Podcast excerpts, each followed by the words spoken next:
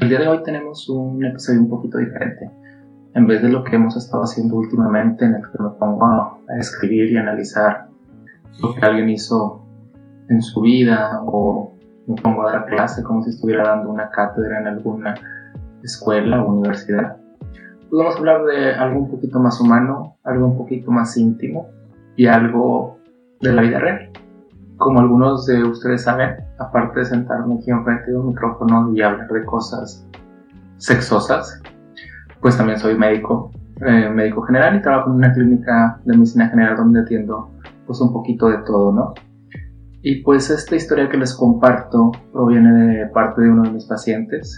Obviamente se omitirán nombres para evitar, para evitar cruzar la línea de la confidencialidad, pero pues espero que aprecien esta historia de la misma manera en la que yo la aprecié cuando se me contó. Esto pasó la semana pasada, un viernes o un jueves, no recuerdo. Y pues era un día como cualquier otro. Un día de consulta, de recetar medicamentos, de escuchar a la gente, todo eso. Y al consultorio se acerca un hombre de unos 56 años, más o menos, 56, 57, que tenía pues una urgencia médica que, que arreglar. Eh, en realidad pues no era cosa del otro mundo. Se sentó en el consultorio y me empezó a platicar pues que tenía un ardor al orinar, simplemente. Pues era algo que ya le había pasado hace un par de años. Después de la exploración y de platicar con él, pues llegué a la conclusión de que se trataba de una simple infección urinaria. Le mandé a hacer unos estudios de laboratorio, sus pastillas para el ardor, su antibiótico para evitar la infección y pues nada más. El detalle es que aparte de tener esta infección urinaria, que obviamente es molesto, pues este hombre venía con una inquietud mucho más grande, una inquietud que no era del todo médica. Inmediatamente después de entregarle su receta me pregunta de manera muy seria y de manera muy preocupada. Me pregunta si, que como, vaya, con mucha pena trata de, articular y me dice, es que doctor, tengo varios meses que no he podido tener relaciones sexuales, que no he podido tener intimidad con, con mi mujer. Y pues le pregunto si al no tener relaciones, el esperma y todo lo que sale de uno, pues no se puede pudrir o me puede hacer daño. Y pues yo le contesto de manera muy calmada y muy seria que claro que no, que simplemente pues no hay un daño por no, no tener esa eyaculación o ese orgasmo. Vaya, no se va a poder ir lo que tiene guardado en los testículos, ni le va a dar alguna infección, ni nada de, de ese estilo. Y pues empezamos a platicar un poquito más. En este es en el momento en el que él me dice, pues la verdad, la razón por la cual no he podido tener relaciones, pues no es tanto por la infección urinaria, la infección es de estos días, de esta semana. Lo que pasa es que mi esposa, una mujer con la que este hombre ha compartido unos 25 años de, de matrimonio, poco más, poco menos, pues es una mujer guerrera que ha sobrevivido al cáncer de mama, que por cierto octubre es el, el mes de concientización sobre el cáncer de mama por si no lo sabían. Y aparte de, sobrevivir a, este proceso de perder uno, de sus pechos, pues su señora también, por azares del destino, tiene lupus y artritis reumatoide, estas enfermedades autoinmunes en las que hay pues bastante inflamación y bastante dolor. Aunado a eso, el tratamiento que, ella recibe pues es un poquito, como decirlo, cansado. Eh, los medicamentos la tumban cuando no la tumba el dolor.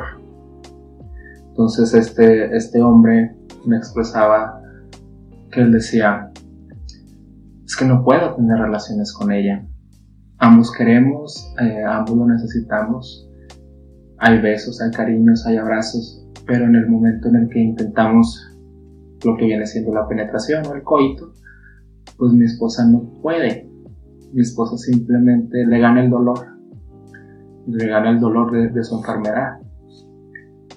Pues yo honestamente me quedo con ganas, me decía. Y pues él me dejó muy en claro que para nada culpaba a su esposa, para nada culpaba a, su señora ni a, ni a sus condiciones, pues simplemente que ya era algo que se convertía en algo pesado para él. Cuando yo empiezo a platicar con él, le comento, pues que si no hay un contacto penetrativo, pues hay otro tipo de, de prácticas de sexo que pueden tener. Vaya recordando que el sexo y la erotización son mucho más que solo una penetración. Entonces empezamos a hablar un poquito de, otras opciones, relación, masturbación continua, frotarse incluso, que pueden llegar a, dar el, el, orgasmo. Y él me menciona que pues sí está consciente de, de, todas estas otras fuentes de placer que puede tener, que alguna vez también trataron de, de tener lo que viene siendo la masturbación, pero él no pudo llegar a concretar el acto y pues su razón es una razón muy específica. Me menciona que la razón por la cual él no tiene ninguna de las otras prácticas que, discutimos es porque realizarlas en realidad le, genera una culpa enorme.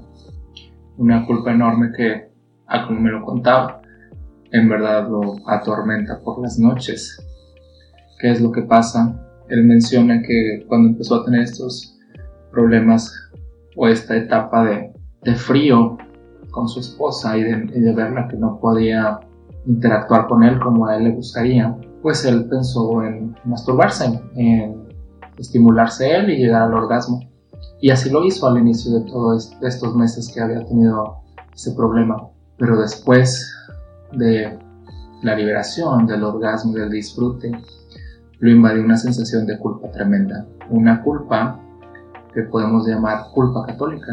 Y pues bueno, imagínense este hombre de 56 años que obviamente creció en una familia católica con una rígida historia católica de reglas, de normas y pues de algo muy, muy, muy peligroso que es el pecado, ¿no? Que es esta idea de, de castigo eterno. Entonces, pues él hizo lo que muchos católicos hacen cuando sienten esa culpa. Él fue y acudió con su sacerdote. Pues claro, su sacerdote entrenado, ¿no? Bajo los mismos preceptos, pues solo le confirmó lo que él temía, que ese acto de placer o de amor propio que él necesitaba para conllevar esta situación tan tensa que llevaba en casa, sí era un pecado. Era un pecado y tenía que detenerse. Así como cualquier otra práctica distinta que tuviera con su, con su esposa, distinta a el mandato de Dios, que para él era el coito o la penetración. Y cuando terminaba de contarme lo que su sacerdote le compartió en este espacio de confesión, vaya, él me dijo, es que no puedo no puede ser, no. ¿Cómo él me va a entender? Al parecer no entiende lo que, lo que me está pasando. O si lo entiende, pues no me está dando nada que me, que me ayude a, irme en paz. Porque me dice, pues no quiero una alternativa, yo no quiero estar con otra mujer, yo no quiero contratar a una trabajadora sexual. Solo quiero tener un espacio con mi mujer y cuando no se pueda, quiero tener un espacio para mí, para disfrutar y bajar un poquito esta tensión que tengo. Y mientras me decía todo esto y toda esta culpa católica que, que este hombre carga y probablemente muchas personas cargan y llevarán cargando por mucho tiempo, pues me quedé pensando en, uff, ¿cómo serían las cosas, no? Si la educación fuera un poquito diferente en nuestro país y en nuestras familias. Pues yo que solo me faltan los cuernos para en verdad volverme una deidad pagana, tuve que desempolvar esos viejos estudios dominicales de la primera comunión o de la escuela y todo eso. Y pues le dije, me pregunté, que si toda esta culpa y toda esta idea de pecado si acaso venía de, de la historia de Onan. Y él me comentó que, que sí, que venía de, de, esta historia que él conocía. Que tal vez aquellos que no sean muy lectores de la Biblia o hayan estudiado un poquito de, de conducta eclesiástica y cánones bíblicos, pues no conozcan esta historia de Onan, que está en Génesis 38, 1 a 10. Y pues bueno, él se sentía bastante afligido. Déjenme les cuento un poquito cómo está esta historia de, de Onan.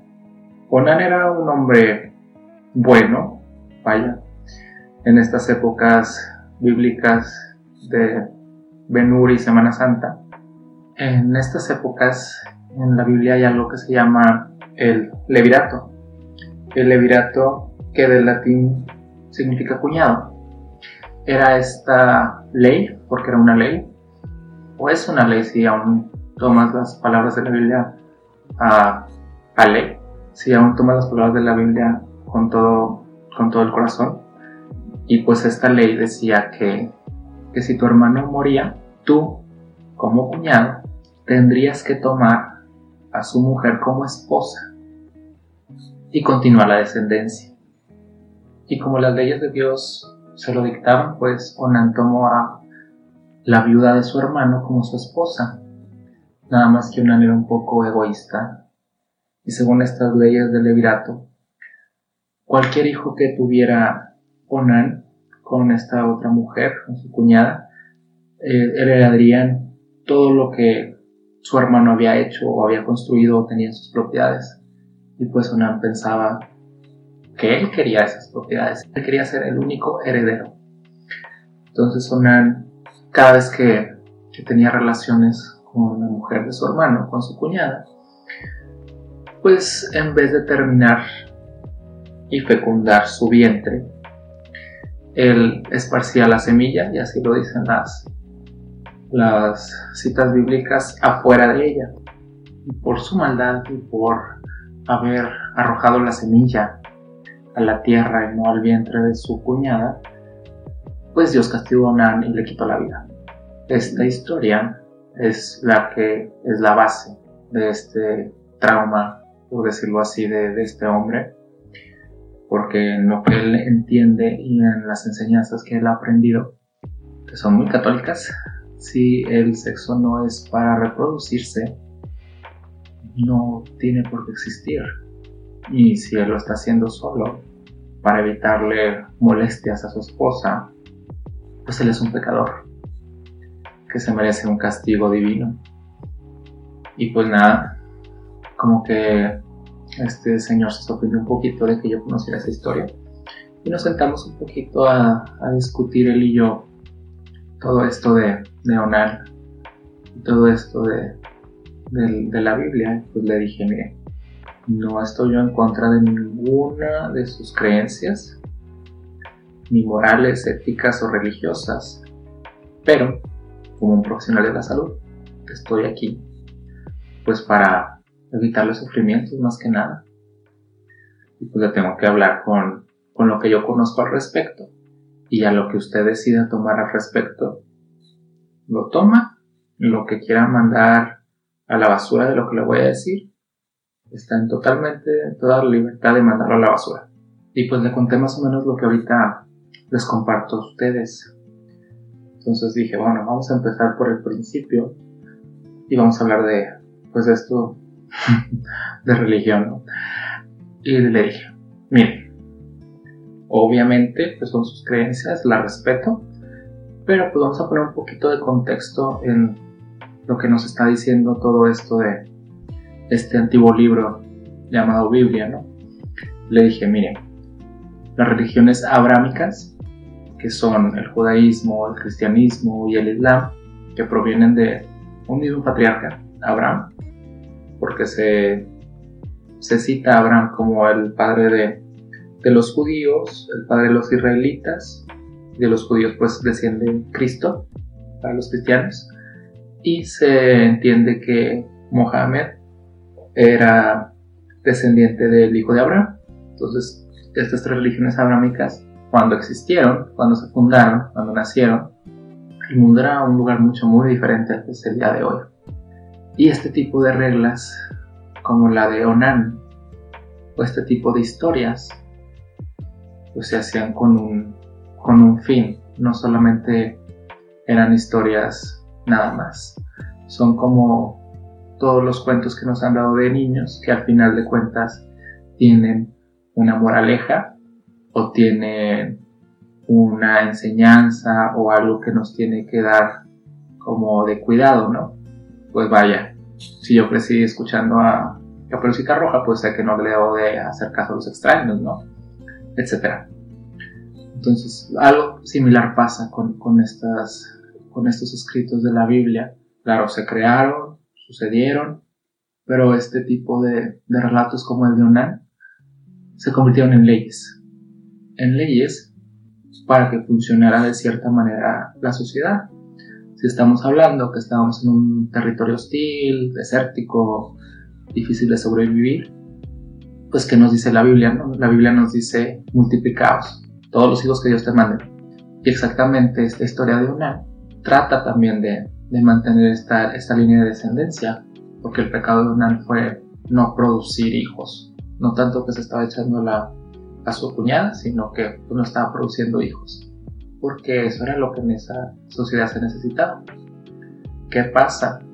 Pasan los años, dejamos de ver el contexto, empezamos a repetir las cosas por repetición, nos llenan la cabeza de un montón de cosas, principalmente de miedo, y ahorita estamos aquí usted y yo debatiendo pues, lo de Onan, cuando usted pues, le está afectando bastante, ¿no?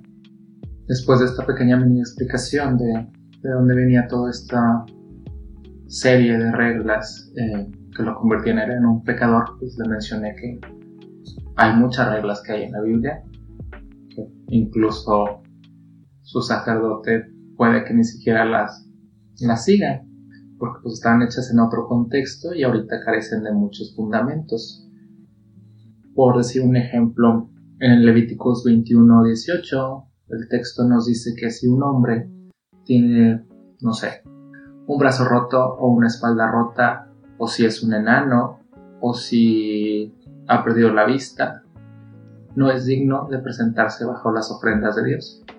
O sea, eso se entiende que si cualquier persona tiene una discapacidad, no es digna de estar con Dios.